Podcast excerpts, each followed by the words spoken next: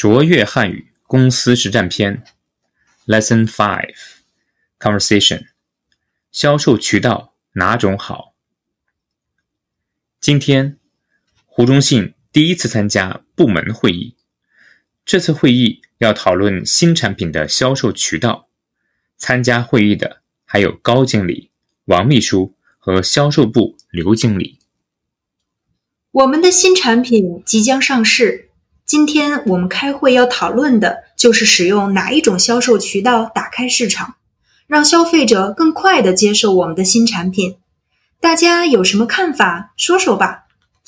我觉得店面销售应该是我们最主要的渠道，这也是消费者最熟悉的一种方式。嗯，还有呢，电视直销也可以考虑。现在很多厂家都在电视台做大量的直销广告。我能说说我的看法吗？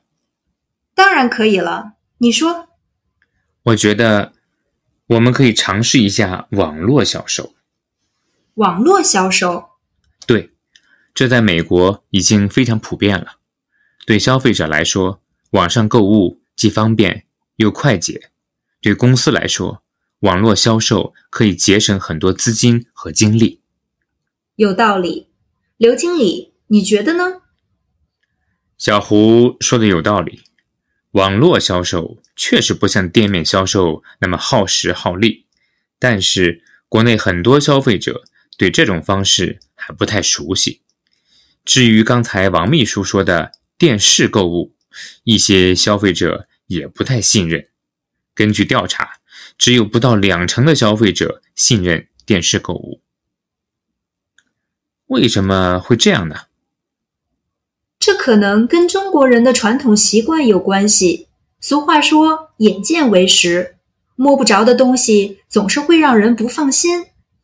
再加上前几年出现的一些网络诈骗，让一些消费者，特别是中老年人，宁愿跑大老远去店里买东西。